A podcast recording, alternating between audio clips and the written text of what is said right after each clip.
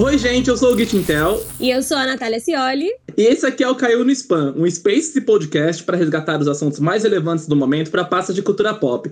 Nós estamos aqui no Twitter Spaces ao vivo toda terça às nove da noite e depois toda quinta-feira na sua plataforma de streaming favorita. E hoje, não poderia ser diferente, vamos falar do assunto que está bombando no mundinho pop. Obviamente, Solar Power, novo álbum da Lorde quando a Lorde lança alguma coisa, a gente tem que falar sobre. E nesse caso, tá bem divisível a situação. Tem gente que amou, tem gente que odiou.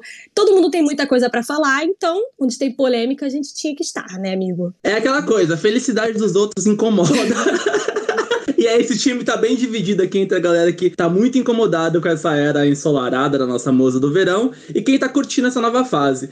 Então agora eu quero que esses convidados se apresentem em ordem alfabética, começando com a Ad Ana Luísa. Ui, que chique, eu tenho que caprichar nessa apresentação. eu vim aqui parar em meio de um monte de verificado, mas assim, sigo plena. Eu sou Ana Lu, eu tenho um canal do, no YouTube chamado Ana Lu TV, onde eu falo sobre cultura pop, sobre o que tá bombando, principalmente clipes, músicas e umas fofocas em geral, porque aqui todo mundo é fofoqueiro. Inclusive, eu queria deixar claro que eu tô aqui como uma mera fã de música pop, então, por favor, não esperem conhecimentos técnicos. Eu tô aqui para fofocar e dar a minha opinião. Já se preparando para os ataques, para o cancelamento, limpa, limpa Exa tudo. Exatamente, exatamente. Mas já tô aqui como advogada da Lorde. É isso. Kleber, meu querido amigo. Oi, gente, eu sou o Kleber Fak, do podcast Vamos Falar sobre Música. Sou jornalista, sou fã de Lorde, estou aqui ó, com o meu vinil do melodrama do lado. Vocês que estão ouvindo, imaginem esse vídeo delicioso que veio lá da Nova Zelândia, demorou três meses para chegar. E estou muito feliz aqui de falar sobre essa moreninha maravilhosa da música pop. Fingiu toda. passou os dias todos falando mal. Não me deixe só. Mas ok. João, você. Oi, gente. Eu sou o João, pra quem não me conhece. Eu fiquei conhecido por ter participado da última temporada do The Voice, onde eu ganhei. Não, mentira. É, então, é, sou o João, sou professor, mas sou apaixonado por cultura pop. Estou sempre comentando lançamentos, tenho o meu, meu próprio programa onde eu falo de cultura pop nas minhas redes sociais. Me acompanha, inclusive.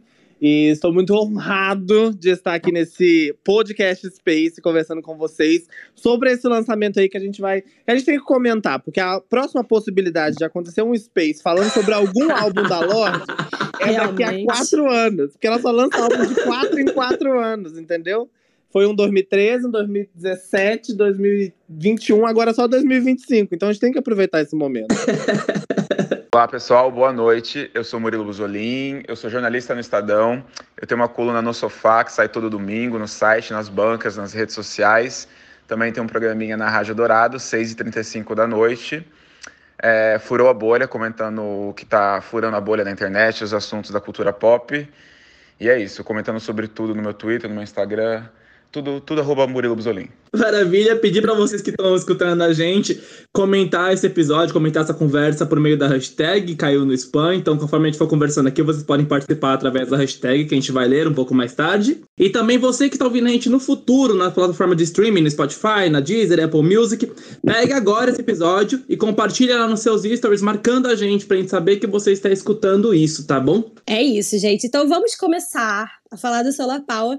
E para começar a falar do álbum, quero perguntar para vocês o que vocês acharam do disco, assim, bem direto. Vocês curtiram? Ainda estão numa fase de tentar entender? Ou não rolou? Para mim rolou super. Eu sei que ele vai ficar melhor a cada vez que eu ouvir. Eu acho que é uma coisa que se tu escuta de primeira, talvez tu não entre muito na vibe, mas eu acho que quanto mais tu escuta, mais tu vai gostar. Inclusive, eu acho que ela vai sumir de novo e daqui uns três anos vai estar tá todo mundo aclamando o disco. É, na hora que sente falta, começa a aclamar, né? Porque na hora que ela sumir de novo.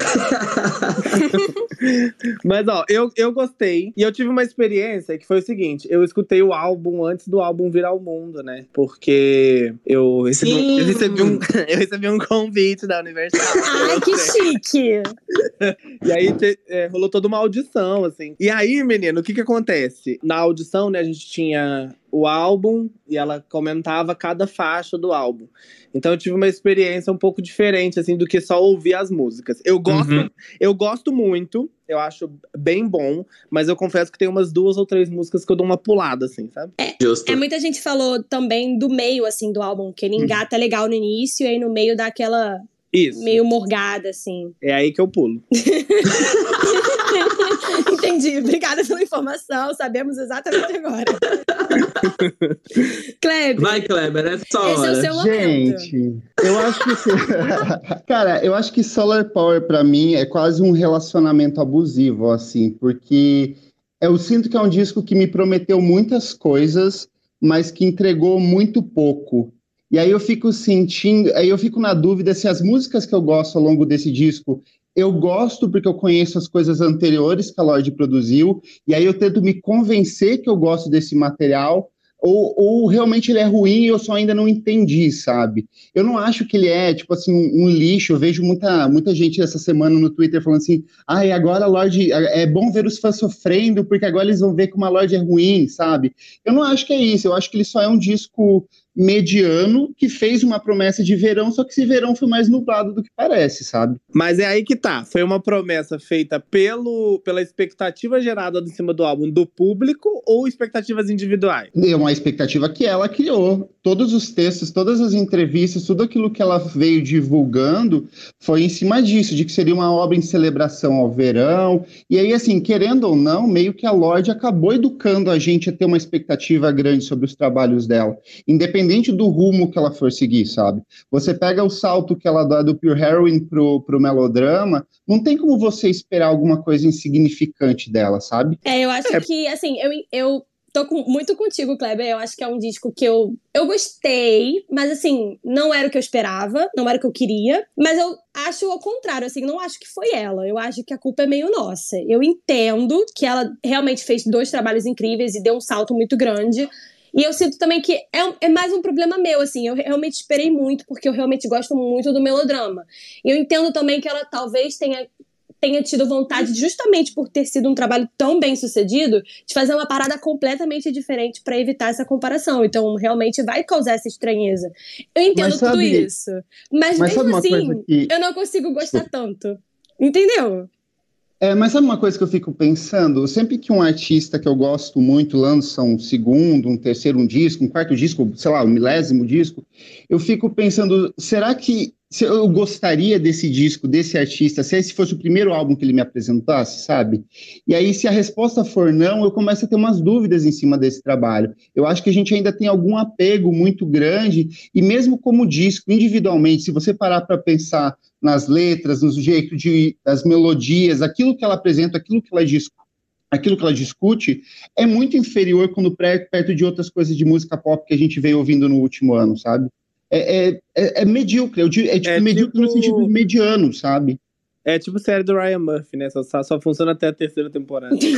É, Amigo, mas nisso Faz que você sentido. falou sobre, sobre se fosse um, um, um disco de estreia de algum artista, eu só acabo discordando um pouco porque esse disco acaba que ele, ele é bom quando você pega esse contexto também de entender as coisas, as fases que ela já passou pra chegar nele, sabe? Então, tipo, se fosse um disco de estreia, talvez não fosse tão interessante, ou justamente o contrário, talvez as pessoas conseguissem comprar melhor a ideia porque não teria um, um melodrama e um Pure Heroine pra comparar, sabe? Não sei, E- cara, eu acho que é tão difícil de. Aí, é uma- obviamente, é uma, uma interpretação minha. Eu senti uma dificuldade muito grande de me conectar com esse trabalho. Uhum. é muito diferente dos outros. Eu fico pensando, para quem que é esse disco? Sobre o que, que é esse disco, assim? Eu É, sinto então, que- é- eu sinto que a loja é uma menina de 24 anos, mas que ela vem, com, às vezes, com um discurso de uma, uma senhora de 60, sabe? E, e, assim, eu acho que é, é, me pesa um pouco nisso, nesse sentido, porque a Lorde, ela tinha um discurso muito universal e muito contestador nos antigos trabalhos dela. Por exemplo, tem um trecho que eu gosto muito, que é, o, é tipo aquele trecho de The Louvre, sabe? Que ela fala assim, Sim, I sim. overthink your punctuation use, sabe? E tipo assim, ela, ela consegue pegar essas coisas de tipo, quando você está se relacionando com uma pessoa e o simples uso de uma vírgula transforma toda a sua experiência. Uhum. Eu não consigo sentir isso nesse disco. Eu acho que é tão. É, é só isso aí, sabe? Me dá uma tristeza. Ah, eu, eu, é o que eu digo, tipo, pra mim é importante entender só esse contexto, entender, tipo, a trajetória dela até esse disco, porque são momentos de. são fases da vida que ela meio que foi vivenciando muito aos olhos do público, né? Desde, desde o do boom do primeiro disco. E aí, para esse, tem esse, esse olhar pra, pra casa, tem esse olhar para ela, que acaba criando essa narrativa que é muito menos sobre um coletivo, muito menos sobre, sobre a geração, para falar muito mais sobre ela e sobre a perspectiva dela de algumas coisas. Eu acho que nisso talvez crie essa barreira de se conectar da mesma forma que a gente se conectava nos outros, porque agora é muito mais sobre entendê-la do que sobre se encontrar dentro dessas músicas. Que perspectiva é, eu chata, não acho então. que é... Oi? Não. que perspectiva chata dela, então. eu não acho que é sobre identificação esse, por exemplo. Eu acho que é bem justamente uma fuga da realidade. Porque, por exemplo, eu estou vivendo numa pandemia no Brasil, eu não vou sentir a energia solar, eu não vou sentir Sim, uma coisa feliz, é sabe? Mas eu acho que tu escuta o álbum inteiro, tu tem aquela experiência, assim como qualquer entretenimento, tu meio que por aquele momento tu foge. E foi isso que foi para mim, pelo menos. Pra e tem o, tem o próprio ponto dela ter criado também esse universo, né? Que é essa ideia do universo tópico e distópico, na verdade, que é por conta das crises climáticas, o, aqui se torna um, um ambiente que as pessoas já não conseguem viver da mesma forma, e ela cria esse, esse universo que é alienado na real, que é dessa que ela fala da popstar que vai pegar os, os vestidos de grife vai pegar as revistas favoritas dela e se isolar dentro de uma ilha, sabe? O que é uma coisa que, tipo, se a gente parar pra pensar hoje em dia, super já acontece até de certa forma, que as pessoas querem se, se desconectar de rede social e vai fazer esse detox é, por meio, tipo, de se isolando porque tem dinheiro para fazer isso. E aí ela cria esse universo que é um universo que não é todo mundo que vai se conectar realmente. É muito mais sobre entender essa, essa personagem e entrar no ritmo dessa narrativa para conseguir para conseguir se aprofundar nas músicas. Mas sabe então, que é? eu acho que existe, eu sinto que existe um conceito por trás, é uhum. uma ideia, eu acho que sim, existe tudo isso, só que ela é tão diluída, fica uma coisa tão aguada, que talvez seja até parte da proposta, sabe? A água, hidratar no verão para você não sofrer com esse Mas eu sinto que ela Conceito. é uma coisa é muito flat, assim, é superficial demais, sabe? A Lorde, e eu acho é, então, que é porque eu acho que não, não pega anos. como a Lorde é a menina que viaja para Antártida para fazer um book de 15 anos, sabe? Tipo, é uma coisa muito fora da realidade. E aí, para mim, é difícil de entender e de me conectar de alguma forma com esse disco. É, Embora eu, eu entenda que... que existem momentos bonitos nele, sim. Eu acho que o negócio é que eu tava falando com uma amiga, na verdade, com um amigo, que eu entendo essa coisa da fuga. Tipo, quando a gente entrou na pandemia, eu usei muito Future Nostalgia como uma fuga para mim. E eu, uhum. eu entendo isso, sabe? Mas eu, o que me fez correlacionar com Future Nostalgia, além de eu gostar muito da sonoridade, é que eu conseguia assim, entender os sentimentos da Dua Lipa, porque ela falava de uma parada muito universal, que era amor. A Lorde tá falando, assim, de um ponto de vista, ela pode estar fazendo de forma irônica ou não, mas ela tá falando de uma forma que parece que ela abre a janela, olha pro sol e fala: Que dia lindo! Que momento é muito uma incrível. positividade tóxica, né? Isso, então, mas isso. eu acho que para quem tá, tá comentando esse disco, falando sobre esses pontos, é, tem que entender muito esse lance da sátira, que é um negócio que ela trouxe muito mais forte em Mood Ring que ela não tá, ela não tá se colocando nessa posição como algo que ela prova, ela tá se colocando nessa posição como uma sátira mesmo, tipo, a galera que em Mood Ring que ela fala, tipo, que a pessoa não consegue sentir nada e aí, tipo, espera que esse anel diga para ela de que forma que ela tá se sentindo.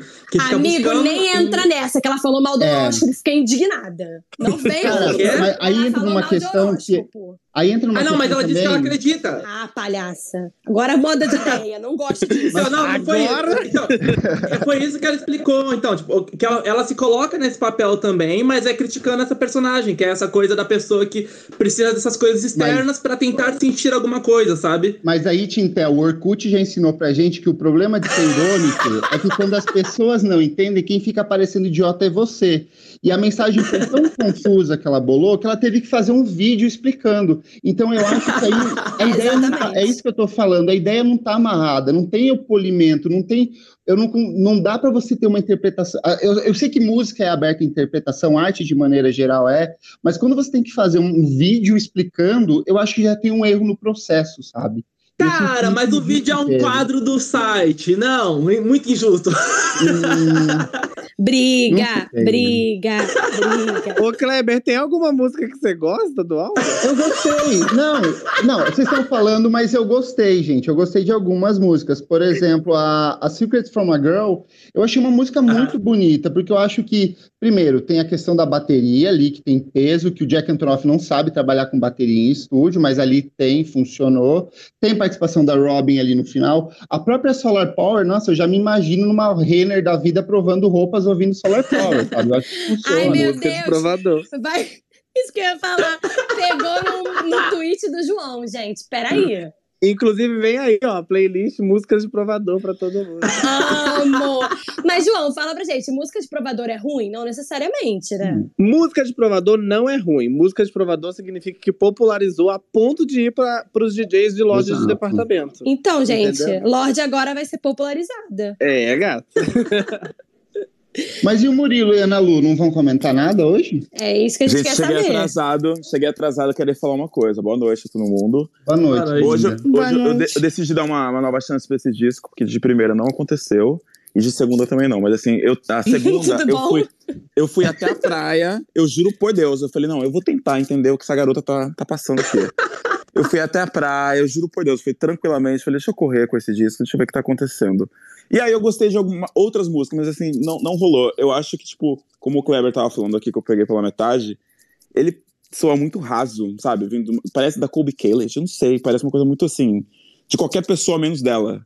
E eu não sou o maior fã da Ah, loja isso pra não falar. concordo, não. Mas sei lá, gente, parece ele parece uma coisa muito muito rasa, muito rasa. Não sei, eu não consegui, gente, eu não consegui. Desculpa, eu sei que ela explicou que as backing foram as cigarras e tudo mais, assim.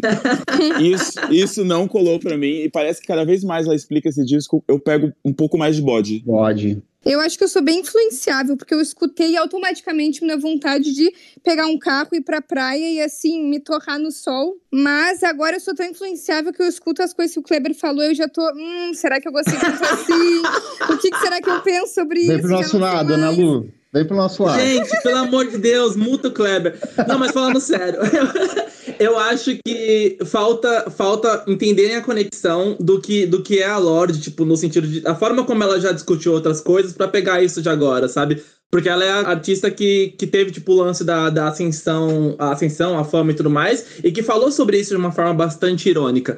E agora eu acho que esse disco talvez não seja tão, tão ácido, tipo, para você entender o, o, o que ela tá realmente criticando aquilo, porque o, o que eu vi das reações foi que a galera comprou muito ela como essa vibe, como essa, essa good vibes. E não é isso, tipo, você escutando o disco, você acompanhando letras e tudo mais, não precisa nem ver o vídeo dela explicando. É, você consegue entender que, que ela entrou dentro desse personagem, que ela tá falando disso de forma crítica ainda. Tipo, continua sendo muito a, a velha Lorde que, que tá vendo as coisas e falando, tipo, meu, isso aqui é o ó, sabe? Porque é a forma como ela, como ela fala sobre as coisas desde os primeiros trabalhos. No primeiro disco, ela olhando pra, pro bairro dela lá e, tipo, falando sobre quanto ela queria sair dali pra viver uma coisa maior. No, no melodrama, ela acompanhando o lance do ambiente da festa e vendo as coisas tristes ou problemáticas dentro daquele cenário que deveria ser uma, um momento feliz. E aí nesse ela vai muito da crítica às questões climáticas pra puxar pra dentro desse universo distópico em que tem você se aliena pra fingir que tá tudo bem ou fingir que você está fazendo alguma coisa, sabe? Tipo que essa que é essa positividade falsa que vocês falaram que é o que sentem ouvindo. E pra mim isso vem muito mais do personagem do que ela tentando vender isso como uma verdade. Eu tenho uma coisa pra falar. Vai lá, João. Porque eu fico pensando assim, gente, é, o primeiro álbum, é, eu acho que é, talvez seja até um pouco desonesto a gente comparar é, o primeiro com o segundo com o terceiro. Eu acho que é inevitável que a gente faça isso, porque toda vez que um, um artista lança algo novo, a gente vai comparar com o lançamento anterior, vai falar que o anterior é melhor ou pior, enfim. Uhum. Mas assim, eu acho que nesse caso específico, a gente tem que pensar que o primeiro álbum da loja, ela tinha acabado de fazer 17 anos, gente. Então, tipo assim, é, eu acho que tem toda uma, uma, uma construção identitária, assim, ao longo do tempo mesmo, de amadurecimento, que vai fazer com que os trabalhos sejam completamente diferentes um do outro, entendeu? Sim. Tem quatro anos de espaço entre cada álbum. Então, tipo, em quatro anos a gente muda muito. Tipo, eu tenho 24 hoje, a mesma idade dela, Mas com 20 anos, se eu fosse escrever um álbum com 20 anos, eu sei lá o que eu ia fazer, entendeu?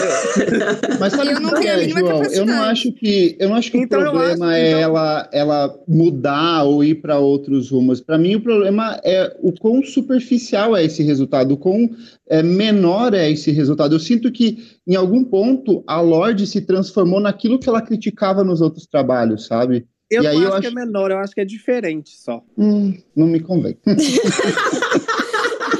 Com- Depois de todo esse discurso. não também. Chato, chato, É, não, é mas é chato. porque assim, é porque assim, eu não acho mesmo, eu não acho real que é, que é menor, assim. Porque eu acho que é, é que é diferente, eu acho que a gente tem trabalhos Sim, é, é diferentes. um outro momento da vida É dela. um outro momento, é outra perspectiva. Tipo, se eu fosse fazer uma coisa hoje, vamos pensar na minha área, assim, né? Na minha profissão. Se eu fosse chegar para dar uma aula hoje, é, com 24 anos, seria uma aula completamente do que eu daria com 16 do, com 20, do que com 20, entendeu? Então, assim, eu acho que isso não significa que é melhor ou que é pior, ou que, ou que ao longo dos álbuns a gente precisa evoluir. Entendeu? Tipo, olha, o primeiro é o seu pior álbum, aí o segundo vai ser um pouquinho melhor, o terceiro tem que ser perfeito. Não, eu acho que são trabalhos diferentes que foram se construindo diferentes perspectivas durante os anos, assim. Gente, eu vou aproveitar então que estamos divididos e vou puxar mais uma pauta que também gera uma certa divisão. O que, que vocês estão achando da parceria dela com o Jack Antonoff? Vocês acham que o Ai, Jack precisa eu preparei de um dossiê férias? aqui. Vamos lá, essa é a parte que eu entro. Seguinte, é... eu acho que primeiro de tudo, o Jack Antonoff é um puta produtor. Isso é inegável, o que ele fez na música pop ao longo da Não, última só, década. só a gente lembrando que ele tá por trás do Seduction. Mass Não, eu, eu, eu tenho uma lista Home. aqui pra você, Natália. Eu preparei Fala. você especialmente. Puxando do, do, do, do melodrama pra cá, ele trabalhou com a St. Vincent no Mass Seduction em 2017, trabalhou com a Taylor Swift no Reputation, ele trabalhou na trilha sonora do Love Simon em 2018, em 2019 ele trabalhou com Taylor Swift, Kylie Rae Jepsen, Lana Del Rey, Lana Del Rey e Kevin Abstract. Em 2020 ele trabalhou com The Chicks, Taylor Swift em dois álbuns e em 2021, além de lançar um novo álbum em carreira solo, ele trabalhou com Lana Del Rey, Taylor Swift, é, trabalhou com, na coprodução do último disco da St. Vincent, Clairo e agora no, no Solar Power. E aí eu acho que tem uma coisa nessa história toda que é entender o que é um papel de produtor, né?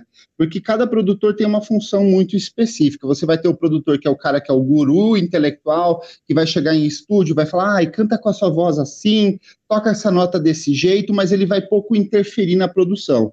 Aí a gente vai ter o cara que é tipo assim, cara, ou a mulher, tipo a Sophie, que vai fazer aquela produção eletrônica, vai fazer a base, um Calvin Harris da vida, e a artista vem e coloca a voz. O método do, do, do Jack Antonoff, ele é muito intrusivo em um sentido positivo, que eu falo, de é um cara muito ativo dentro de estúdio. E nesse disco da Lorde, a gente percebe que ele toca praticamente todos os instrumentos em todas as músicas. Então, assim, essa coisa da Lorde ficar puta e falar, não, esse disco é meu, tem que ver isso aí, porque tipo, ele tem sim uma participação muito grande dentro do trabalho, e aí o que eu sinto que de 2019 para cá, para atender todas essas meninas que ele está atendendo e ser requisitado por todo mundo, ele criou um método de produção que ele vai simplificando e ele vai repetindo em todos os outros trabalhos que ele vai desenvolvendo. E aí Mas será que ele não, ele não tá fazendo isso de forma inconsciente? Porque eu acho que tudo que a gente faz, Eu a gente acho, acaba eu acho. trazendo um pouquinho do que a gente já aprendeu, de certa forma. Então, assim, acho que ele não tá E nem dá tendo certo, noção. né? É, então, tipo, e às vezes também nem é ele, assim, às vezes a Lorde também tem ouvido coisas que referenciam isso. E aí acaba que sai coisas parecidas, assim. É meio difícil você tá vivendo numa, Sim, que aí é- conjunto. É, mas aí a gente que faz essa cobertura. É, é que eu sinto que a gente que trabalha com música, que faz cobertura, que escreve, pra gente pesa muito, assim, porque a gente começa a perceber, tipo, ele tá copiando a base de uma e transportando pra outra, sabe? Mas eu acho que pro público, de maneira geral, tipo, soa como novo, né? Tanto que teve gente achando, tipo, redescobrindo agora Primal Scream e George Michael por conta da Lorde, achando que era a coisa mais inovadora do mundo, sendo que, tipo, é a base de outros artistas, né? Vocês acharam é, que, ele está se, que ele tá se repetindo? Vocês sentem que ela precisa procurar novos produtores? Eu não acho que esteja, inclusive, tanto a Lorde quanto as outras que ele trabalhou, eu não consigo imaginar. Tipo, elas, elas são muito personalidade forte, sabe? Eu acho que elas não iam se deixar levar pelas coisas dele. Então, acho que é mais uma coisa delas do que culpar ele, sabe? E mesmo se for, se for algo tipo que se repetiu, né, como vocês comentaram, É, tem muito isso também, né? De tipo, pô, eu fiz, segui tal padrão, fiz tal coisa e deu certo, por que não, né? Hum, É, é que, é eu que eu que- espero isso de outras, de outras artistas, eu não esperaria da Lorde, sabe, João? Eu esperaria de Eu fato que as- um olhar mais técnico dela. Eu acho que quando a gente pensa no. Eu que até comentei isso em alguns episódios anteriores. Quando a gente pensa no ápice de alguns produtores, tem esse momento em que eles praticamente definem a estética do que vai ser o, o pop por algum tempo, seja por produções próprias ou por coisas que a galera começa a, a repetir também ou se inspirar. E pra mim, o Jack, que aconteceu foi isso. Tipo, ele comenta que quando a, quando a Taylor dá a oportunidade dele produzir pra ela, é a primeira pessoa que pega ele entende ele como talentoso enquanto produtor. Tipo, ó, você pode produzir isso aqui. E aí, a partir do momento que ela dá esse, esse crédito pra ele, outras artistas começam a olhar pra ele com esse com como essa autoridade também. E aí, uma vez feito isso, ele vai explorando as, as, as próprias influências, mas dentro do que as artistas estão permitindo também. Tipo, é, igual a, a Ana falou, são todas artistas bem diferentes e são artistas que têm, que têm características muito marcantes. Então, tipo, obviamente que ouvindo as coisas a gente consegue entender o que tem ou não o Jack ali, porque ele é o produtor em, em comum desses trabalhos, mas eu acho que dá pra também entender isso, tipo, de pra onde cada artista quis direcionar isso, sabe? Tipo, você percebe ele, mas você também percebe elas.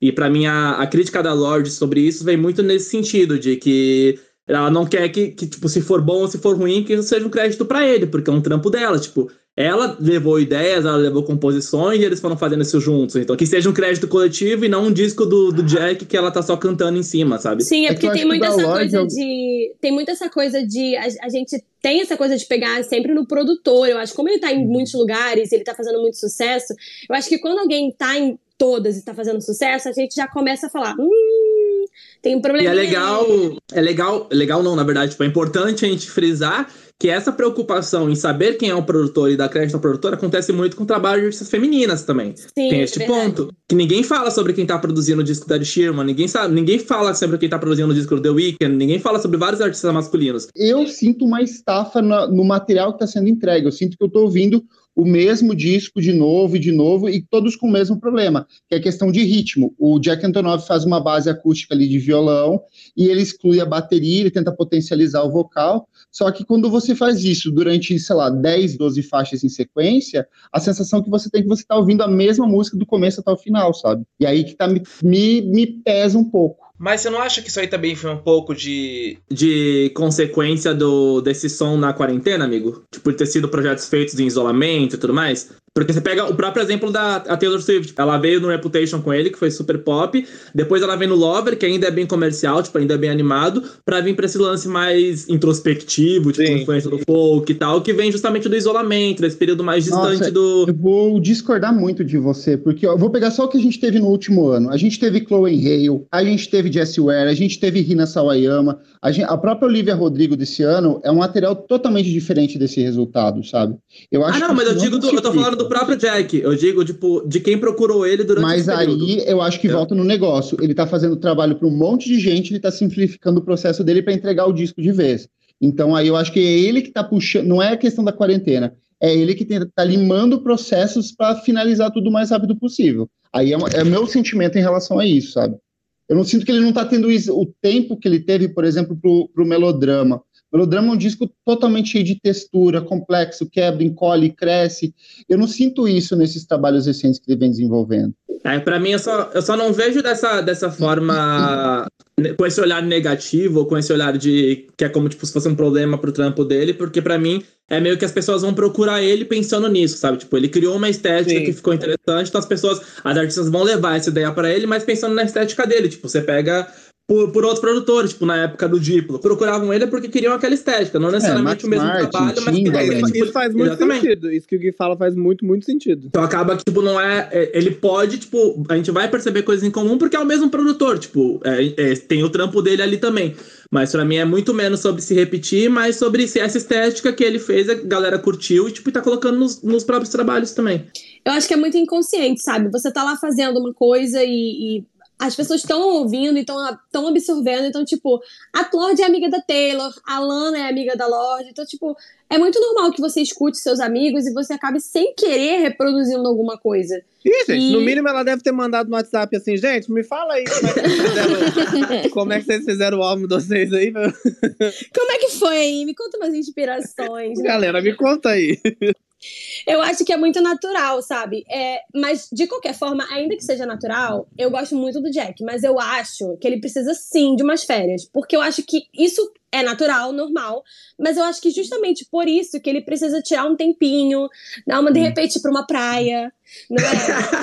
Pegar um sol, né? E aí, de repente, voltar com, de repente, com novas ideias, com coisas diferentes. Tá, óbvio que isso, para entrar dentro de um álbum, não depende só dele, depende também do artista com que ele tá colaborando. Sim. Mas eu sinto que ele precisa sim de um tempinho pra, pra realmente poder pensar em coisas diferentes, sabe? Porque ele tá Gente, sendo sabe- muito usado. É, é aquele meme da vaca leiteira, né? Tipo, a vaca morrendo já de, de tanto. Já, só as da vaca, coitada. Mas sabe o que mais pesou pra mim? Que, tipo, o, o- Solar Power saiu um dia depois que a Marina Senna lançou o primeiro disco dela, sabe? E aí eu fico pensando, a Marina Senna é mineira, não tem nem mar em Minas Gerais, ela trouxe um disco que é muito mais verão, sabe? E aí, sim, fica difícil não comparar. Tem- é, eu acho estranho um disco de verão que não tem uma pegadinha de reggae, não tem esse clima tropical, é um verão frio, é um verão meio triste, assim. Então, eu, eu fico. mora na Nova Zelândia, né? Mas lá tem praia, O verão gente, da Nova Zelândia é triste, gente, mas o verão da Nova Zelândia é ruim. Qual é o verão da Nova Zelândia? 20 graus? Mas ela não canta sobre o verão da Nova Zelândia, ela canta sobre o verão da Califórnia em várias músicas, então fica conflitante isso, né? É, eu não sei onde ela passou o verão, realmente. É um... Não, é um ela, esse álbum é da, ela tá na, Antártida. se não me engano, na Antártida, isso. E aí a relação com, com o verão na, na, na Nova Zelândia é muito porque lá, inclusive isso eu recebi um, eu recebi ontem um depoimento gigante de um amigo meu brasileiro que está morando na Nova Intel tá com Zelândia. ponto no ouvido da Universal Não. Music agora você defende aqui, viu? Não, mas falando sério, que ele, ele falou sobre isso. Ele tá morando há quase dois anos na Nova Zelândia. E aí lá é um período, tipo, o ano inteiro é muito frio. E aí quando chega no verão, é muito perceptível essa mudança de, essa mudança de, de estação. E a galera conseguir, tipo, fazer mais coisas fora de casa, conseguir, tipo, aproveitar esse lance da, da luz solar mesmo. Então, tipo, pra ela, quando ela fala sobre isso ser algo que vai ser característico para as pessoas de Olha lá o Gui dando aula de conseguirem- geografia.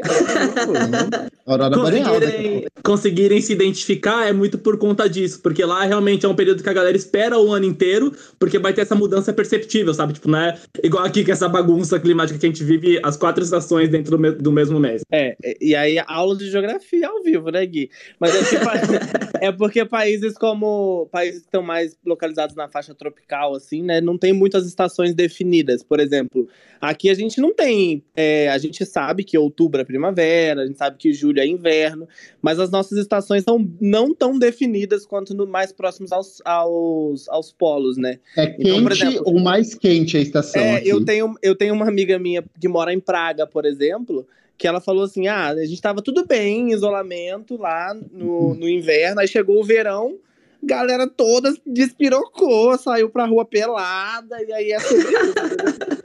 Não, mas é, tipo, é, tem muito disso também. Acho que a gente tem que entender também é, as percepções culturais que a gente Uhum. tem, né? Tipo, eu acho que no Brasil é muito fácil você fazer. é, você fazer, por exemplo. Não fácil, né? Acho que fácil não, mas é, é- você tem uma experiência, uma vivência de, um, de, um, de algo climático de verão, de praia, muito mais fácil do que em outros lugares, né? Sim, e aí falando de, da Califórnia, quando ela traz isso é, é também por conta do Grammy, né? Que é quando ela vai pautar essa mudança que ela É. teve desde que ela ganhou o prêmio. Que ela tem até o verso que ela fala, que quando a Carole fala que ela venceu, ela entende a partir dali que ela nunca mais vai ser a mesma. Então, tipo, ali esse é muito pra marcar esse ponto de partida pra essa nova fase pós ter vencido o Grammy. Uhum. Beleza, Universal? Tá valendo essa? Às vezes, gente, é porque a gente não é feliz o suficiente. É só isso. Às vezes a gente só tem que aceitar que a gente é triste mesmo. E tá tudo certo. E o melodrama me contemplava mais porque eu era triste. É, o problema é saúde mental, gente. As pessoas ficam com a saúde mental boa, dá nisso. As pessoas têm que ficar fodidas da cabeça pra fazer disco É isso, de gente. Parou, parou, parou ir na psiquiatra. Terapia não tá com psicóloga. nada, gente. Chega. Parou. Parou. sofrer. Gente, tem que ver também o que ela usou, né? Também tem isso. Ai, mas aí, ó, entra um, não, mas aí entra um problema muito grande do disco pra mim, que ela adota um discurso moralista em várias faixas. Por exemplo, na, eu até anotei aqui, Dominos, quando ela fala que, ah, eu encontrei você, você usava tudo, você usava cocaína e é muito estranho te ver usando só maconha. Eu sinto que ela vai para uma vibe meio, tipo, julgando, assim, que eu não acho legal de uma menina da cidade querer. Parece uma pegada quase evangélica do TikTok, sabe? Querendo cagar regra em cima da, das vivências dos outros, que eu acho meio problemático, assim, pensando no, no impacto que ela tem, no discurso que ela tem, com o público que ela atinge, sabe? Amigo, mas essa momento... letra, essa letra é sobre um, é sobre uma, uma um personagem sobre que é super hipócrita, pessoa... né? Tipo, que é, fica, tipo, só né, por conta disso que ela fala, que é, tipo, você usava, você usava, tipo, ela viu o cara usando altas, altas coisas pesadas e agora ele tá numa fase mais leve. A, a, a crítica, entre muitas aspas, é nisso. Tipo, ela, ela estranha ver ele usando um negócio tão leve porque é essa nova fase dele, tipo, a nova personalidade que ele tá desbloqueando. Mas ela Foi, trata isso Eu entendi totalmente diferente também. É, fica muito subjetivo o Tintel quando ela aplica isso. Então, tipo, esse julgamento que ela impõe em cima das palavras, eu não, não acho legal, sabe? Essa parte vem bem numa estrofe que ela fala, né? Tipo, que ela conhece menina, ela conhece mulheres que conhecem mulheres, que ele já. Que ele já fez algum mal. E aí ele, ela vê ele usando maconha, ela acha esquisito porque ele já usou coisas muito mais pesadas, mas é porque ele tá nessa fase de ficar, tipo, é, é, ela, ela cita ele como um personagem que todo mundo conhece, que é essa pessoa que tá o tempo todo em recomeços, tipo, tentando se reencontrar em alguma coisa nova, fazendo yoga, fazendo não sei o quê, tipo, toda vez numa nova fase, virando uma good vibes depois de fazer merda de novo. Tipo, faz um monte de merda, mas depois vai lá viu, e tenta. Tintel, que você precisa o tempo inteiro ficar explicando e justificando umas coisas que, tipo, parece que funcionam muito na cabeça dela, que tem todo um contexto na cabeça dela, mas que, tipo, não, não conecta de maneira tão imediata. E se eu preciso de um documento para justificar aquilo que eu estou produzindo, eu sinto que a minha mensagem falhou nesse processo. Amigo, sabe? mas não documento, é a letra da música. Mas é, a gente faz isso com todas as letras. Tem não, hein? E, e, esse, esse processo, tipo, de, de ler as letras e, e, interpretar é algo que eu faço com ela desde o primeiro disco, tipo, literalmente. Gente, falando de sonoridade, é, a, a Lorde pegou de sonoridade de referência muita coisa tipo Torne, da Natalie Imbruglia. Não sei falar o nome dela, gente, é muito difícil. Mas ela pegou muito dessa, desse, dessa referência de anos 70, anos 90, de alternativo mesmo. E muita gente não escuta, é, nunca escutou essas músicas, não tem essa essa referência. Vocês acham que música boa funciona, mesmo que a gente não tenha as referências de conhecimento, mesmo que a gente não tenha vivido aquilo, a gente consegue absorver isso? Aí eu amei as perguntas da Natália. Gente, Natália, eu vou te chamar pro meu podcast. Aceito. Eu acho que assim, tem uma coisa que eu acho muito legal do Solar Power, é esse papel educacional que a Lorde se propõe, assim, de de pegar esses elementos dessas músicas dos anos 90, dos anos 70, dos anos 80 e apresentar para uma geração que ela sabe que não conhece, porque o público dela é muito jovem e cada vez que tipo, vem gente nova vai ouvindo.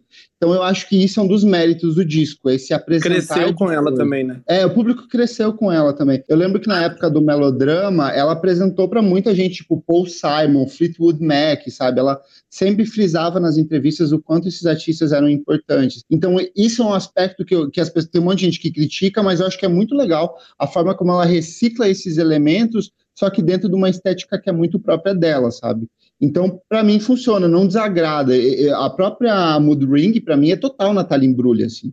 E é muito bonita, é uma música muito É muito bonita. essa vibe, né? Ela falou que se inspirou exatamente em Torne para fazer essa. E realmente tem essa vibe, tipo, passada, né? João, você cresceu ouvindo essas coisas? Você se sentiu conectado com esse som? Ou foi alguma coisa que você pegou mais agora com a Lorde? Amiga, eu cresci muito com ela, assim, de tipo, quando ela lançou o álbum, a gente tem a mesma idade, né? Isso é muito louco. Eu sou um mês mais, mais velho que ela só. Tipo, eu sou de 9 de outubro, ela é de 7 de novembro. Então tem uma coisa muito louca, porque quando ela tinha 16 para 17 anos e lançou o álbum, eu também tinha 16 para 17 anos. Eu tava, sei lá, comendo terra. Mas enfim. é... Batia uma bad isso, né? A menina ganhando Grammy. É, mas assim, mas o que eu tô dizendo é que, tipo, é muito louco, porque quando ela. É, a gente tinha a mesma idade. E aí a gente. É a, mesma, é a mesma vibe que eu sinto quando eu via Bruna Marquezine na televisão quando eu era pequeno, entendeu? Tipo, a gente tinha a mesma idade. Então isso, isso é muito legal, assim, porque eu cresci ouvindo o álbum, e aí quando ela lançou o álbum de novo, a gente ainda tinha a mesma idade, a gente vai ter para sempre, né? Então é muito Sim. legal, tipo, me conectar com uma pessoa que, sei lá, poderia sentar do meu lado, ter estudado comigo. É muito louco uhum. pensar nisso, mesmo isso é ela é estando legal. em outro lugar, né? É muito legal saber que esses artistas estão fazendo coisas, tipo, super incríveis e que, e que tem a, a mesma idade que eu e tal. Então eu cresci muito nessa vibe, assim, sabe? De escutar, esperar lançamento. Por mais que eu tenha que esperar, sei lá, quatro anos sempre, mas eu esperei. Então, então é, é, mais, é mais assim, nesse sentido, sabe? Aproveitando que a gente tá falando dos álbuns antigos da Lorde, eu queria perguntar para vocês, assim, fazendo um recap da carreira dela, o que foi o Pure Heroine para vocês? Nunca sei falar. Porque ele foi muito relevante, assim, para muita gente na adolescência. Pra Acho mim também bom. foi. É, Ele foi, foi- Bah, eu fui conhecer ele bem depois. Eu, tipo, eu só Sério? conhecia. É que eu só conhecia Royals, tipo, eu não era super ligada. E aí, quando eu criei meu canal, eu tinha que fazer os vídeos aí, tipo, que eu embarquei, assim, numa jornada que eu escutei o Pure Heroin, o melodrama. E eu ainda acho que o Pure Heroin é melhor que o melodrama, assim. Mas gosto muito dos dois. Eu também Mas eu acho. não, eu não tive esse negócio de acompanhar ela, ver ela crescer, sei lá o quê. Nossa, eu, eu consegui muito pegar desde o comecinho, porque eu conheci a Lorde com o The Love Club, com o EP que veio antes do disco. E aí eu lembro que eu, eu, eu conheci o trampo dela é, pesquisando artistas novos para escrever, no, pra escrever no blog. E aí, na época, ela não tinha nem foto pública. Tipo, tinha a capa do, do EP, que era, Era uma uma, ilustração. uma ilustração.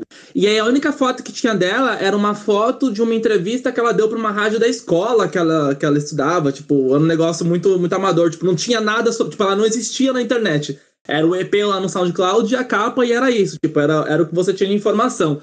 E É uma capa com um negócio, um desenho, não é? Um Isso, é uma ilustração que ela tem um negócio, ela tem um negócio, um bichinho pendurado nela, não sei qual que é o Um bicho. Não. rato. É É um rato, é um ratão. E aí, eu, eu acabou que, tipo, eu, eu curti muito o trampo dela desde o início. Aquele primeiro era ainda um pouco mais popzinho, me lembrava, tinha uma coisa meio MIA, tinha umas coisas meio Florence, tipo, tem muita, muito som ali que, que ela explorou menos depois.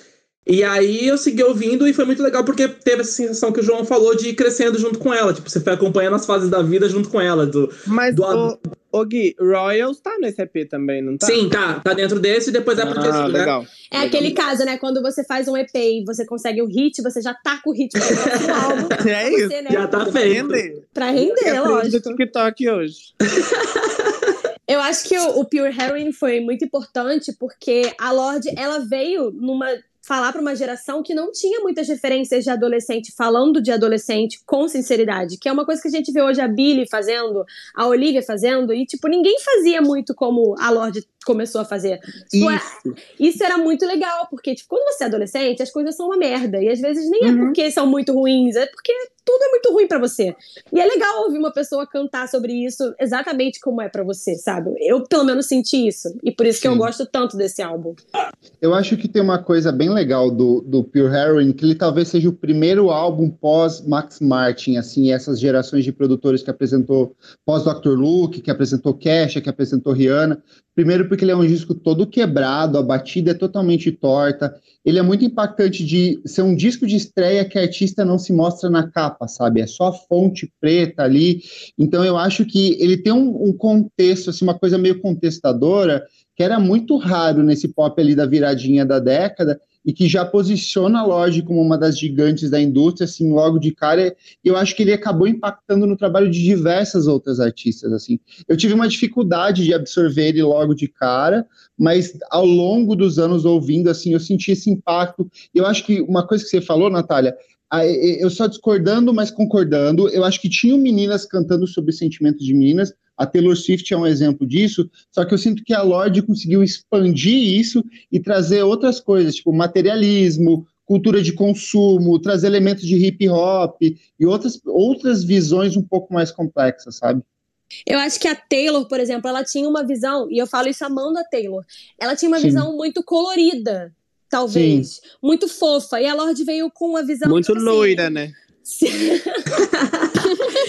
e a Lorde É veio isso. mais com a visão do subúrbio, tipo assim, ah, tá tudo uma droga e nós nunca seremos realezas. E é isso. E eu acho que isso foi um, um diferencial, assim. Pelo menos eu me conectei muito. Que é com ela o, é, o adolescente, sentido. é o adolescente diferentão, né? Que você não quer ser igual aos outros e você, tipo, É. precisa de alguém que consiga transmitir esse sentimento, né? De. E ao vivo, Você é gente, diferente, puta que as coisas era não estão- muito bom. E pra mim, ela, desde o, por conta do primeiro disco e o segundo depois também, tipo, acaba que influencia muito essa abertura de portas pra muitos outros jovens que vieram que vieram com discursos desse sentido. Troy Sivan, a Melanie Martinez, que cria todo o universo dela também, mas também tem essa, essa linha. A própria Billie Eilish, até chegar na, na Olivia Rodrigo hoje também. Sim. É, e não, não à toa, gente, pegando a, a primeira música da Olivia, tipo, Driver's License, é basicamente uma música da Lorde, assim, É com Lorde, todo respeito. Sim, sim. A gente ama, mas a gente tem que ser sincero. Aquela ponte é muito Lorde. Uhum. Gente, se não me engano, também a Lorde, depois do primeiro CD, ela fez a curadoria da trilha sonora de Jogos Vorazes também, não Fez, foi? É. Sim, sim. Que é muito boa, muito boa mesmo. Muito. E é muito foda, né? Porque ela chegou, tipo, muito rápido e ela já tava fazendo a curadoria de uma trilha, que é uma coisa, assim, super. Você dá na mão só de quem você sabe que vai fazer uma coisa muito boa. Porque, pô, é uma curadoria de um álbum. E se você pega o. Spotify desses artistas que participaram da trilha, são as músicas mais tocadas até hoje. Ai, que legal. Nem sabia disso, muito bom. É, pode pegar, esses- principalmente esses artistas mais alternativos, tipo The National, Bon Iver que ela trouxe, tem os destaques, são sempre essas músicas da trilha sonora. Vocês sentem que a Lorde já deixou o impacto dela no pop, independente do que ela faça? Ela já deixou um legado? Sim. Sim. Óbvio que sim. Sim. Antes dela lançar o primeiro disco, ela já tinha deixado. Ela é muito incrível, gente. Porque eu acho que que. pensar que a Lorde, ela foi elogiada só pelo David Bowie, sabe? Tipo, só isso já dá um crédito do caralho pra ela, né? Que é, é coloca ela muito numa posição numa posição de destaque. Tipo, você tá sendo, tendo, a, tendo a chancela de um dos artistas mais aclamados. Tipo, ele chegando e falando que ela é, a- é o rosto da próxima geração. Tipo, E é isso- sempre bom lembrar que o Coldplay tentou fazer uma música com o David Bowie e o David Bowie recusou. Mentira, não sabia disso, Sim. gente. Alguém real. aceitaria, gente? Não, gente, peraí. Eu gosto Tô de zoando, tô Coldplay. Não zoando, me tô julguem, não me julguem. É eu, só, eu só precisava fazer isso, tava me coçando. Fã de Coldplay é humor, tá? Não briguem. É humor, é humor. Os Ok. caras Quem falou isso foi o. Murilo, tá, gente? Quem falou isso foi o Murilo. Aqueles. Eu posso assinar, eu posso assinar isso. Mas eu acho que a Lorde ela deixou realmente um impacto mesmo, assim. Acho que essa nova geração é toda moldada pela Lorde. Não sei se, tipo, tem alguém desse, dessa nova geração que não tenha citado ela em algum momento. Porque eu acho que a Billie já citou, a Olivia cita muito, e Conan Gray, próprias pessoas mais Troy Sivan, que vieram um pouquinho antes. O Lil acho- estava, o Lil Nas tava pagando É, um pau pra ela. né? Ele postou uma montagem do, do Kanye West de, de mãos dadas com a loja. referências, quais são as suas? E é muito legal ver como ela realmente ela, ela influencia para além de sonoridade, acho que se ela vai sair de um de um algo muito mais pop para algo mais assim como Solar Power, ela tem uma influência que não pode ser tirada dela, e isso é muito incrível. É, é bizarro que ela escreveu várias músicas com 15 anos, tipo, ela revolucionou tudo isso com 15, 16 anos, e eu tenho uma depressão só de pensar nisso. Eu acho que pra, pra gente que o, o João falou muito, pra gente que tem a idade da Lorde, eu acho que foi uma identificação, mas ao mesmo tempo também foi um, nossa, como eu sou inútil. Ela tá A aí gente fazendo fica um feliz. sucesso e eu tô É. aqui fazendo nada. A gente É o que eu fica sinto feliz com a é Olivia primo Rodrigo. dela, né? Nossa, sim.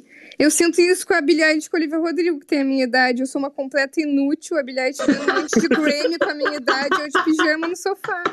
Mas tudo bem. Dá uma certa tristeza, né? Mas é, Mas, gente, conseguiu- pe- pensa por outro lado. O Sean Kingston também tinha em primeiro lugar lá com 17 anos. Quem É. que é ele hoje em dia?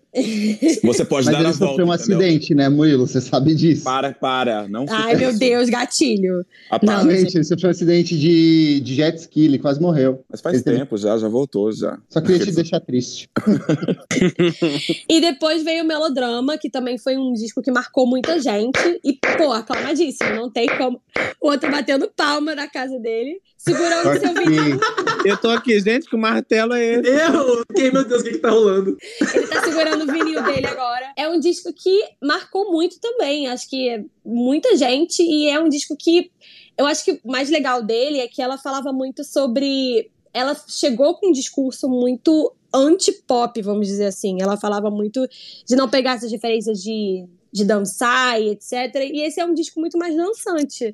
Que eu acho que ela se joga mais na influência de pop. Qual é a música favorita de vocês do melodrama? Ah, eu acho que Liability. Eu acho que Perfect Places. Ai, Deluvre. Eu Delúvio, amo eu fico Deluvre. entre Eu e Liability. com, com Hard Feelings. Eu gosto muito dessa. É linda também. Supercut também é maravilhosa. Eu Sim. amo. Bom, dá pra gente falar a tracklist toda.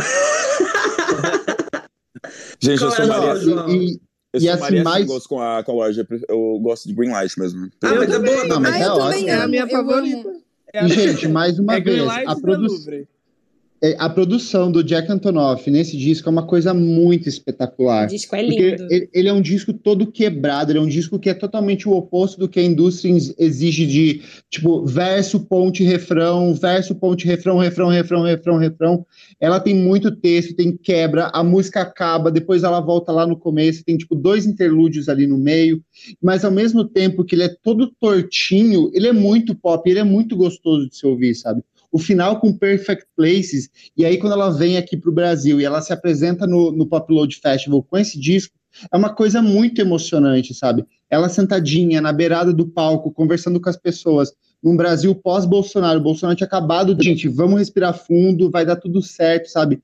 Tem uma carga emocional, uma beleza tão grande envolvida nisso. Eu acho que é por isso que a gente espera tanto de um Solar Power de- ou de qualquer outro trabalho da Lorde, porque ela é muito incrível, ela é uma- de um talento muito absurdo, sabe? Eu lembro quando, quando saiu o Greenlight, que a galera tava, tava surtando de forma negativa, falando Sim. que a, que a amizade com a Taylor fez mal pra ela, tipo, achando que ela ia vir super, super comercial. E aí no final o disco mostra que, tipo, não, tipo, tem essa, tem essa guinada pra, pra um som mais pop, mas não digo nem mais eletrônico, porque tem bastante coisa eletrônica no outro também. Mas ela consegue manter, tipo, manter muito bem a linha dela, ao mesmo tempo que é ainda mais grandioso, né? Acho o Melodrama, acredito que é o meu disco favorito dela. E é um disco que ela entrega absolutamente tudo. Sim. Pra vocês, o melodrama é melhor do que o Pure Heroine ou não? Porque tem muita gente que tem um apego emocional com o primeiro, né? Nalu, Meu não. caso, meu caso. Eu, eu gosto do. É, eu prefiro o Pure Harry. É, eu Não, gosto muito dos dois, mas eu prefiro o Pure Herring também. Mas é assim, pouquinho, talvez se eu escutar de novo eu mude. eu também. A Ana Lu já é influenciável. Eu sou muito hoje, influenciável. Vou fazer uma playlist pra, pra Nalu pra convencer ela. Pode Ai, fazer. amo. O Kleber tá me bom- bombardeando de argumentos, assim, que eu já nem sei eu vim pensando, já mudei totalmente. Gente, o Kleber anotou tudo no bloquinho de notas. Ele não deixa Não, escapar gente, é, nada. é sério, eu fiz um bloquinho aqui, minha defesa, advogada. Ah lá, eu tinha o, certeza. o Tintel tá com ponto da Universal no ouvido, eu tô aqui com meu bloquinho. Nós queríamos informar que ninguém aqui foi pago para falar nada. Tudo é verdade, tudo é Mentira! Eu fui. Pelo amor de Deus. Mas, gente, se fosse pago também eu queria, tá? Olha. Viu, mas Natália, a- a você não fiscal falou quais são. Quais- qual é o meu favorito? É. Melodrama e Pure Heroine? Eu gosto mais de melodrama. Eu tenho Vai, um apego Natália. Pure. Amanhã a gente vai sentar juntos no recreio, eu vou te pagar uma coxinha. Ai, amo. Coxinha ouvindo melodrama. Eu Exato. amo o melodrama porque eu acho que ele, como álbum, se fecha muito bem. Ele é muito completo. E, assim, como álbum, eu tenho esse apego pelo primeiro, mas eu acho que o segundo é masterpiece, assim, vou dizer. E ainda me dói que esse álbum não ganhou álbum do ano. Me dói um pouquinho no meu coração. Mas é aquilo, né? Fazer o quê? Contra o Bruno Mars, o que podemos fazer? Nada. Gente, pensando no futuro da Lorde, o que vocês gostariam de vê-la fazendo em um próximo álbum? Uma sonoridade que vocês Um feat com a gostariam de Cardi vê-la B, cantando? aqueles, né? Ai, imagina! Não, Anitta. Gente, Anitta e Lorde. O que vocês gostariam, assim, de Mas o- sonoridade, mas aqui- colaborações? Desculpa, Nath. Mas assim, se a gente for pensar em feat com brasileira, né? Um feat da Loja com a Ana Vitória ia ser tudo. Nossa, sim. gostaria. Seria uma boa, Lorde- seria uma vibe solar power. É, faria mais ia ser sentido. Lorde Duda Beat. Nossa, Sim, gente, a própria variante sim. Delta, isso, pelo amor de Deus, não. Gente, Lorde, Socorro. Vitão e Vitor Clay. Pronto. A vibe solar, é isso, gente. É sobre isso. A vibe verão. Gosto, aprovo. Ela tinha dito recentemente que ela queria colaborar com Harry. Vocês acham que daria uma boa colaboração? A galera ia chiar pra caralho, né? Mas acho que música boa daria. Aí eu amo Harry, então por mim sim, eu, Eu gostaria. gosto muito dele também. Mas eu não sei se ia dar certo, não, viu? É, Por quê? Ia ficar aqueles feat esquecível, sabe? Que todo mundo comenta na sexta-feira e segunda-feira todo mundo já esqueceu. É, ia ser tipo o feat da Britney Spears com a Igazilha, sabe? Ninguém sabe. Ai, Ia ser nesse nível. Mas falando Pensando- sério, ô Natália, eu realmente queria ver a Lorde indo pra uma coisa mais eletrônica, sabe? Mais batida, mais pista. Já que ela tá nessa vibezinha anos 90 aí, se joga na house ali, pega algum produtor fadão, Ai, mas algum ia- produtor... O Kleber ia ser bomba, ia ser tipo o remix de Dog Days Are Over. Ai, não sei, Ah, não, se bem que ela, ela tem ela- aquele, ela tem aquele feat, né, Magnets, que é muito, muito boa. É, pega uns E é produtores europeus ali, tipo, diz adeus pro Jack Antonoff, vai provar algumas outras coisas. Eu acho que super tem feat ali. A Lorde Brand Cook fazendo PC Music. É, mas, Isso, É. é, mas, isso, mas isso é real mesmo, Kleber. Eu concordo. Eu acho que deve. Ela, se ela fizer, fazer uns feats. Gente, socorro, ao SAMU. Eu Chegou a acho polícia da arte. a polícia da Universal batendo na casa do cara. É a Universal chegando lá. É, Eu vou falar bem dela, gente. Não me bate, não me bate. Não, mas eu acho que eu sinto falta de uns feats, sabe? Umas parcerias, assim, umas paradas, assim. Acho que às vezes é meio solitário demais as- os lançamentos. Ela é uma artista que não costuma trabalhar com muita gente, né? Ela é muito É. seletiva nisso. E seria É. legal. Ela tem uma seria visão artística muito particular, né? Eu acho É. que é bombar, assim, sabe? Seria Daqui legal uns quatro também. anos. Daqui a uns quatro. anos. De repente, se ela, tipo, se juntasse com uma das mais novas que se inspiram nela, seria bonito? Uma coisa Eu Olivia que ela- Rodrigo e. É, eu apoio, porque eu sou bem fã do Olivia Rodrigo. Mas agora é só daqui a quatro anos, gente. Então. Mas eu acho que eu acho que ela, se ela, vo- se ela for fazer um feat, ela vai fazer feat com o Kakura. Tipo a Lady Gaga com o Elton John, sabe? Eu acho que ia ser nessa vibe, assim. Aí o Elton Vem tá o nessa, né? Ele, ele trabalhou. da, da, da Lorde. O Elton O trabalhou com a Rina, trabalhou com a Dolipa agora também. Ele tá de olho nas menininhas novas É, também. entendeu? Ela vai fazer mas com a vocês- Stevie Nicks. Vocês não Olha. gostam da música com Disclosure? Eu Ah, eu gosto. boa. Não, é boa. É Eu acho que boa. daria- é a melhor daria um música bom daquele disco. Daria um bom ela se jogar naquele estilo. Sabe o que eu queria ver? Eu acho que a Lorde tem tanta atitude, assim, e no palco ela é tão forte. Eu queria ver ela investindo em uma coisa mais rock. Já que estamos na era do pop rock, tudo voltando. Será que É, ela fez daria aquela apresentação do David, em homenagem ao David Bowie, que foi bem Sim. bonita, né? Ela mandou super bem. Mas- Seria uma coisa bem legal. É que ela saiu da fase trevosa, gente. Eu acho que ela é meio diferentona, então se o pop rock tá voltando agora, ela justamente não vai fazer pop rock. Sim, ela vai fazer LOL MTV. A gente viu. Mas eu acho que, de repente, seria legal. É porque agora que tá voltando, a gente tem que esperar não voltar mais. né? Daqui a uns 10 anos, quando tiver esquecido novamente, ela vai ressuscitar o pop rock, gente. Eu tava tentando certeza. lembrar, lembrar a música, mas depois que ela lançou o Melodrama, ela fez aquele remix de Homemade Dynamite com Khalid, a Cisa e o Post Malone, né? e com o Khalid. É. Ficou bem legal. Verdade. Foi A curadoria pra- bem legal. Curadoria pra, pra parcerias dela é boa também. Sabe quem eu acho que poderia ser bem legal de produzir alguma coisa com ela? O Jamie XX, do DXX, porque eles têm essa vibezinha Nossa, alternativa. sim. Mas ele curte uma batidinha, então eu Uhum. acho que ele saberia potencializar o trabalho dela. E tem a pegada europeia, que é muito característica dele, assim. Eu acho que seria uma parceria legal, sabe? Trazer o pessoal do DXX para compor com ela. Eu acho que ia ficar aquele equilíbrio entre a tristeza para dançar. Ó, ela colaborou com a, com a Robin nesse disco. Se ela fosse pro caminho que a Robin fez no Honey, seria incrível, sabe? Tipo, que é essa Então, mas- housezinha. É, o, o que pega, o que as partes do disco que bebe do, do pop anos 90 e 2000, eu acho que tem uma vibe dos primeiros discos da, da Robin também, você não acha? Sim, total, total. Lá de 90 Pega e pouco, Sim, sim. 2000. Aque- Aquela, aquela Robin pré-hit no Solar Power tem umas coisas que, que lembram bastante os trampos dela, que era mais era um, um pop mais puxado pro R&B. Sim, eu concordo super. Eu acho que seria bem interessante. É, gente, queremos mais Lorde com Robin, inclusive, porque eu achei que só a Robin fazendo aquele monólogozinho no final não, foi, não me satisfez. Inclusive monólogo lindíssimo, né? Não, lindíssimo. Ela entra, mas ela eu quero entra por um, mais.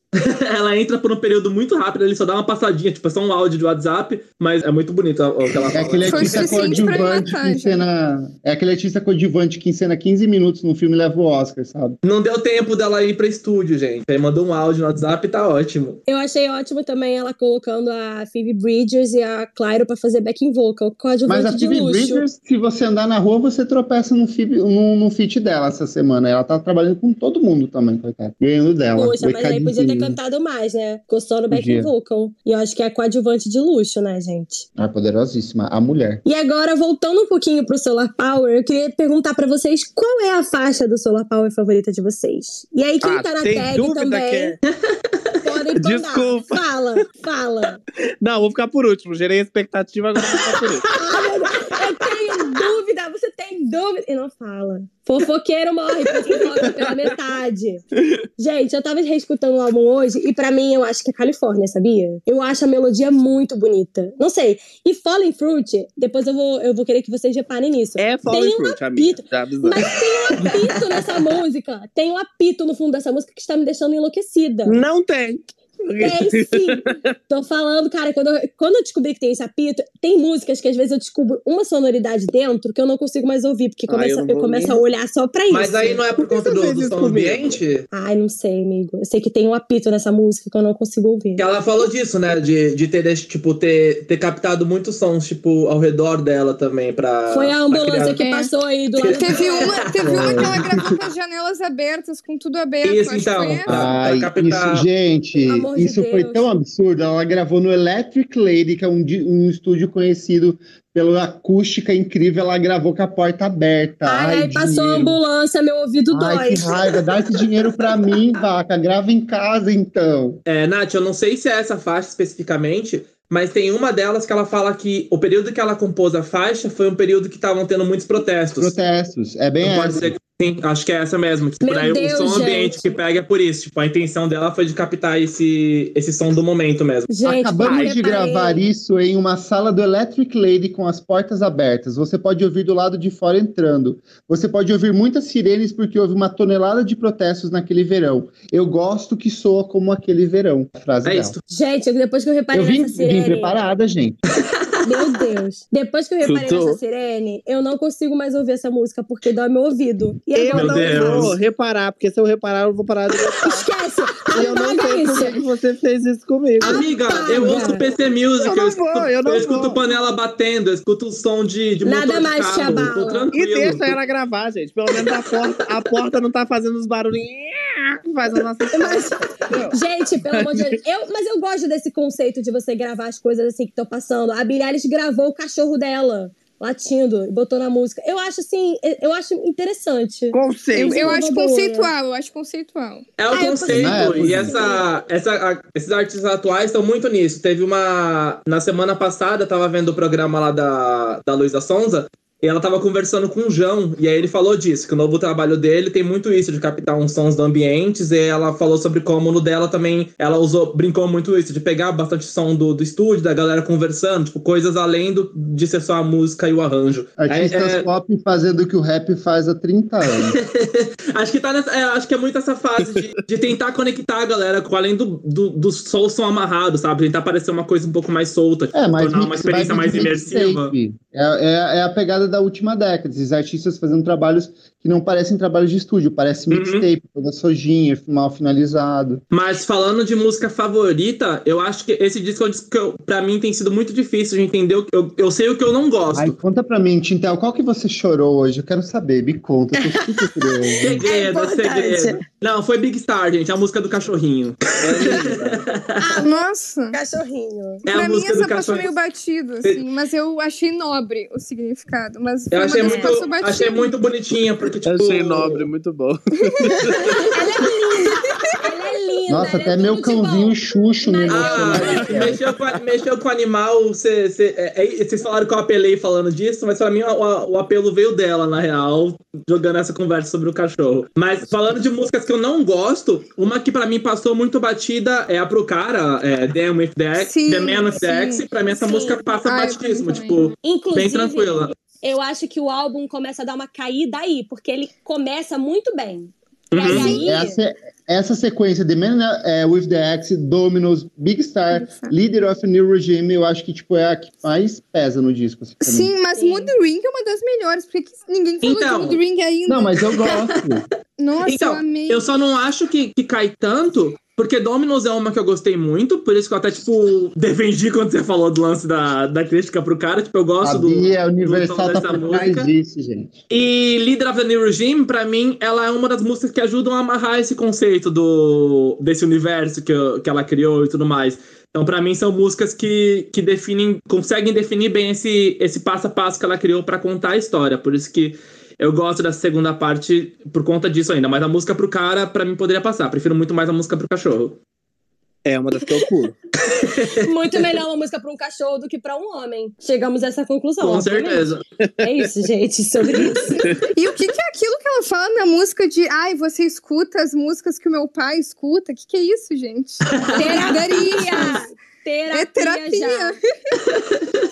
Se alguém escuta as músicas que meu pai escuta, eu começo a me preocupar, assim.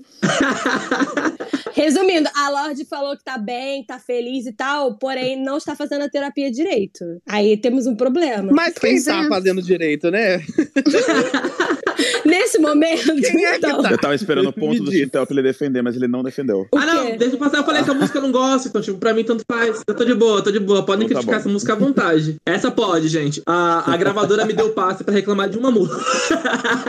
Pra fazer de conta que é real, né? A conversa que não é Sim, ensaiada. é imparcial, gente. Muito imparcial. Ó, mas vamos lá. Eu acho Secrets from a Girl muito boa. Dá pra tocar, assim, naquele comecinho de festa, assim, a galera tá chegando. Mood Ring é legal, apesar de ser meio bagunçada essa interpretação. Solar Power é o tipo de música que, quando abrir depois da pandemia, vai dar pra tocar, as gaysinhas vão ficar tudo dançando, fazendo coreografia. Mas o que eu acho que Stoner Nail Salon, pra mim, é uma das piores. Desde quando saiu, eu não consegui gostar. Nossa, A. Dominus, pra mim, também é meio ruinzinha. Eu acho que Oceanic Feeling, que é a música de encerramento, ela tem uma ideia legal, mas aí eu acho que tropeça nessa coisa de que tudo nesse disco é meio raso. Eu acho que ela quase podia ser uma música melhor, sabe? Mas, assim, eu acho que tem músicas muito, muito boas dentro desse trabalho. Eu vi a galera falando, nossa, esse disco é uma merda. Não é uma merda, sabe, gente? Tem coisas muito piores rolando por aí. Não, é o que eu tava Deus, falando. isso foi o Kleber elogiando. Momento. É, né? Ainda bem que tá gravando. Não, gente, mas é né? que assim, é você dá uma. É que as pessoas ficam. é, a, a somatória das notas lá fora tá uma nota 6. 6 não é uma nota ruim para um disco, sabe? É, é- é- Seis passa é- de ano.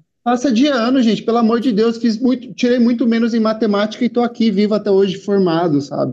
Então, tipo, Eu esse acho disco é um que- sucesso. O importante também, assim, mesmo que a gente discorde e ah, goste ou não goste, ou, ou vá gostar mais ou não, isso não tira. Acho que as pessoas pensam muito isso, que isso tira o mérito da Lorde, de certa forma. Tipo, ah, Exato. ela é muito boa. Acabou pra é você, merda. Lorde. Vivendo agora embaixo da ponte. Acabou. Vende Tipo aluguel. assim, gente, não é um Não. disco pra ela ter vergonha de ter feito. É um disco bom, sabe? Não é tão bom quanto os outros, mas, tipo, ela continua sendo incrível. E acho que os fãs ficam muito afetados, né? Tipo, Fica meu com Deus. aquela coisa, né, Natália, de tipo, ai, agora anulou os outros dois discos por causa de um disco ruim, sabe? Não é assim que Sim. funcionam as coisas. Ou então, se, sei lá, pegar uma nota quase amarela no Metacritic. Meu Deus, uma nota no Metacritic. Mas Gente, a música nota amarela combina com o disco, né? Ela tá toda nessa vibe É. amarelinha, é, É um casa. show, gente. Vai, vai. O Kleber é péssimo, meu Deus do céu. E mesmo assim, gente, mesmo que pegasse, eu acho que, tipo, não, não, não modificaria em nada o que ela já fez, o que ela faz. E acho que as, as pessoas ficam muito surtadas com isso de recepção. E muita gente também parece que só gosta da Lorde pela recepção. Tipo, pelo amor de Deus, gente. Não é porque a Sim, crítica não gostou. Não é porque a crítica não gostou tanto que, a, que você não pode gostar também. Acho que as pessoas ficam muito nisso, presas, né? Tipo, ah, Inclusive, a, a Lorde de 2013 amaria um disco que a crítica reclamasse. ela ia achar diferente. E achar É tudo, né? E o, o álbum cumpre as metas dela, porque, tipo, ela não tá ligando pras paradas, ela não tá ligando fazer direito. Eu acho que é mais uma coisa, tipo, ela queria fazer aquele álbum pra ela. Tanto que a Sim. gente nem se identifica muito. E Infelizmente não- flopou porque não entenderam o conceito. Não foi feito para o chat, não foi feito para os fãs, não foi feito para a mídia, foi feito Gente, para já mim. saiu alguma previsão? se Lorde errou, foi tentando Falando aceitar. nisso, saiu alguma previsão de vendas? Eu não vi nada. Top Top 5? 5. Top 5. Ela deve. Nossa, ela não- fracasso, não alcançou o número um, lixo. Vou falar isso super. Mas a ó, Michats vai comer tem tudo. gente que vão falar, vai falar. Porque parece que tem gente que só consome música se for primeiro. E não é assim, Mas gente. essas pessoas não consomem música, essas pessoas consomem posições de charts. Pessoa que fica se atentando a isso não gosta de música, gos- gosta de ficar fazendo rivalidade feminina no Twitter. Essa é a verdade. Porque música é muito mais do que isso, né, gente? Assim, eu não gostei tanto do álbum, mas, assim, poderia ter gostado e a posição não ia importar. Tanta coisa que a gente escuta que não, não charteia em lugar nenhum, gente, pelo amor de Deus. Sim. Então, assim, e nada muda o impacto da Lorde, nada muda o que ela fez. Mas, perguntando assim, muita gente fala assim, não, porque quem não gostou desse álbum vai gostar no futuro, vai virar cult. não, o que vocês não acham desse discurso, gente? Quando alguém não gosta e fala que vai virar cult. É, gente, daqui duas semanas ninguém vai estar falando desse disco, essa é a verdade. Tenso. Silêncio. Daqui a duas semanas a gente vai estar falando do remix do Cromática, gente. Vai sair. que vai sair, gente? Não, não tá preocupada com divulgar o negócio. Ela vai lançar isso aí e falar, toma, gente. O Bloody Pop tem que pegar a senha dela no Twitter pra twittar alguma coisa urgente, não aguento mais. Ah, mas tem que. Vamos lá, vamos ter que responder isso, gente. A Natália fez uma pergunta tão bonita aqui. Eu fiquei Vamos lá. pensativa aqui. Eu não sei, é que isso é muito subjetivo, assim, a, a gente cria uma interpretação de um disco a partir daquilo que a gente está vivendo agora, sabe? Então, por mais que eu não goste agora, e daí no futuro ele vira um clássico, mas é uma interpretação do momento que a gente tem, assim. É, as pessoas ficam muito chocadas quando de fazer aqueles comparativos de, de pegar um disco mega clássico, assim, dos Beatles, sei lá, e daí na época a crítica massacrou, e daí no futuro virou um clássico. Mas a pessoa está fazendo com base naquilo que ele está vivendo no momento, sabe? Então, não tem como julgar, medir isso, assim, é, é muito subjetivo. Mas o, o que eu consigo sentir é que o melodrama e o Pure Harry, eles tiveram um impacto muito mais imediato, sabe? Então, não sei, talvez no futuro eu, eu grave um programa aqui com o Tintel falando Tintel, desculpa, quero reaver aqueles comerciais da Universal. Eu quero Eu me faço questão, eu faço questão dessa gravação. Aquele Vamos vídeo, fazer Tula, 250, Tintel. Então eu vou pedir desculpa pra ele, mas não sei. aquele vídeo da Tula Luana fazendo uma retratação pública. Quero pedir desculpas. Vai ser tipo isso. Quero pedir desculpas por tudo que eu disse aqui. Nada disso. Eu estava sob efeito de outras coisas, assim, mas não. não Estou fazendo não doações de cestas básicas aqui agora, nesse momento. Nada disso de respeito a quem eu sou. Gente, chegamos no final do nosso Caiu no Spam. Acho que a gente falou bastante, não só de Solar Power, mas da Lorde também. E deixamos registrado aqui que nada muda o impacto dela e amamos Lourdes. Amamos Lourdes. Um Ela beijo, pode- Lourdes. Se você estiver aqui ouvindo a Beijo. gente. Nada disso é pessoal. A gente só tá analisando e tal, tá tudo certo. Você continua morando no nosso coração. Come to Brasil. Continuo E- com a mesma expectativa para um próximo disco, gente. Ai, meu Sim. Deus, calma. Gente, a foi só uma anos. fase gratiluz. E real, tenta, tenta escutar, entender neste conceito, entrando na onda do personagem, que fica muito mais fácil de, de se aprofundar Amigo, ela narrativa criticou, dela. ela, ela Tá, criticou o Universal. horóscopo, eu não quero mais saber. Ah, não, já expliquei É, isso, não. gente. Pelo amor de Deus, ela mas, acredita. a- mas ela pegou no meu coração. Ela pegou Ela nas falou, crenças. ela falou do horóscopo, de tarô, tem o lance do, do anel de moods lá, que é muito pensando nisso, de coisas externas que tem que explicar o que você tá sentindo, sabe? Mas ela falou que ela acredita também, tipo, é uma crítica que vale pra ela. E ela, fala, ela falou sobre isso, satirizando especificamente o modo de. o modo como as pessoas brancas lidam com isso, a relação de pessoas brancas sobre isso. Essa busca supérflua por algo que explique o que você sente. Olha, pra fechar com a audiência lá em Ah, tá cima, tem um rapaz muito bravo nas replies com o Kleber, tá? Ai. Agora o? Eu nem- Kleber. gente, eu nem tô vendo Eu onde tá acabei de rolando abrir isso. aqui, ó, ele está bravíssimo. Mico, mico, mico, ele tá Ó, falando. Kleber, você vai, ter que, você vai ter que se resolver com muita gente. E depois você Ai, conta pra gente, gente o que depois de- aconteceu. Depois da- das crianças da Taylor Swift me atacando, nada mais me importa. A sirene vai passar na tua casa, cuida aí. Gente, é, tirar esse momentinho pra vocês se despedirem também, deixarem suas redes sociais, por onde que as pessoas podem seguir vocês, o que, que vocês têm de novo pra falar. Bom, aqui no Twitter eu sou arroba Juliette. Não. Cadê o disco? Cadê o disco? Eu sou, eu sou arroba João Luiz Pedrosa aqui no Twitter e no TikTok. No Instagram eu sou João L. Pedrosa. Me sigam lá que a gente tá. Tô fazendo um conteúdo sobre cultura pop. Tem o meu quadro, que é o Popando, onde todos os episódios. Toda quinta-feira, meio-dia, eu solto um episódio falando sobre cultura pop. Já tem cinco episódios disponíveis, então vão lá, já dá pra maratonar. E é isso. Gui, Natália, beijo, Murilo, Ana Lu, Kleber. Obrigado, foi ótimo. Beijo. Beijo, obrigada, João. A gente tava querendo te chamar faz tanto tempo. Não, a galera que tá ouvindo não sabe. A gente, a gente fala sobre chamar o João desde quando o Caiu no Spam ainda nem tinha o nome Caiu no Spam, ainda era o projeto Sim. só de Spaces, né? Ele Ai, apareceu, verdade. apareceu numa madrugada, se apareceu numa madrugada falando com a gente aqui, e aí desde então a gente ficou, a gente ficou pensando Tipo, ai, em gente, pautas que sim. rolassem. A gente tem que chamar o João, tem que chamar o João. E aí, Me chamei mais vezes, eu amei. Ai, Com certeza. chamar, então. Meu Deus, o João Luiz me deu um beijo. Quando eu descobri que o João Luiz ia participar, eu fiquei, meu Deus, João. eu queria agradecer o Tintel pelo convite, também adorei. Ainda tinha que me soltar mais, mas gostei muito de participar. Eu sou Ana Lu, para quem chegou depois do início. Eu tenho também um canal no YouTube, Ana Lu TV, que eu falo sobre cultura pop nas redes sociais, Twitter, Instagram, é a Lulu Lokshin, é o mesmo nome aqui do Twitter. E é isso, gente. Muito obrigado, Sigam Ana. a E, gente, Lu, gente. Pra vender o peixe, eu descobri o canal da, da Ana Lu tem pouquíssimo tempo, tipo, tem algumas semanas, e eu maratonei tudo quanto é conteúdo dela e fiquei, tipo, muito, muito, muito feliz. Eu reagi no Twitter, meio que ao vivo, quando eu descobri o canal, e eu já chamei na DM e falei, amiga, vamos fazer um space, vem cá, vem conversar com a gente também. então, olhem o trabalho dela que é muito legal também. Gente, gente, um cachorro. É, bom, eu tenho uma coluna no Estadão. Pegaram o Kleber, pegaram agora. Tá aqui Chegaram na casa do Kleber. Bom, enfim, eu tenho uma coluna no Estadão que sai todo domingo no sofá, é, impressa e online. Também falo no programa da Rádio Dourado toda segunda-feira, às 6h35. E todas as minhas redes sociais, arroba Murilo Buzolim, com S. Eu sou arroba KleberFac no Twitter e no Instagram. Eu também tenho um podcast, é Vamos Falar Sobre Música. Toda quinta-feira tem um programa novo, segunda-feira também tem. Estou lá falando sobre música, discutindo coisinhas. Não falei sobre Lorde no programa dessa semana, me reservei para compartilhar meus sentimentos com vocês. Muito obrigado, Tintel, queridíssimo. Muito bom conversar com todos vocês hoje, Murilinho também. Natália, minha amiga, amanhã o lanche é por minha conta. O E pro Kleber, pessoal que tá nas replies, o endereço do Kleber é Avenida. o Kleber, você só, quando eu for fechar aqui o space, você só espera um pouquinho aqui na portaria que a escolta já vai te receber. Tá bom, pode deixar.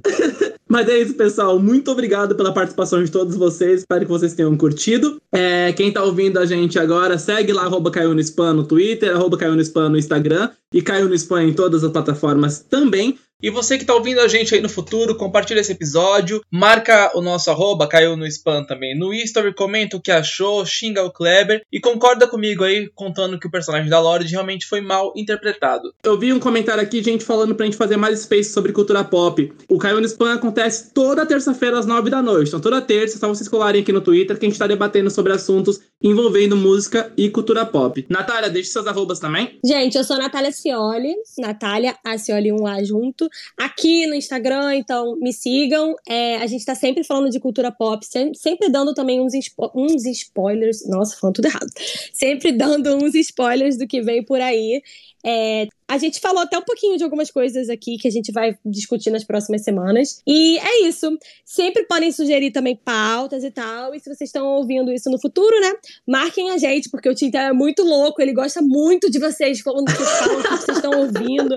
Ele não, ele não gosta quando ele não tem a recepção Eu fico hora. cismado sem feedback, eu Ele- fico pensando que odiaram. cismado. Ele precisa do feedback. Pode gente, comentar fica falando mal, nervoso. pode comentar falando mal também Não pra eu saber. pode. Não pode. Falar mal só pro Tintel, porque eu sou sensível. Faço terapia. Não quero. É, valeu, Mentira. pessoal. Muito obrigado pra todo mundo e até a próxima. Beijo, gente. Beijo, gente. Beijo, tchau, Tchau, tchau. gente. Tchau, fãs de Lorde. Ah, eu odiei.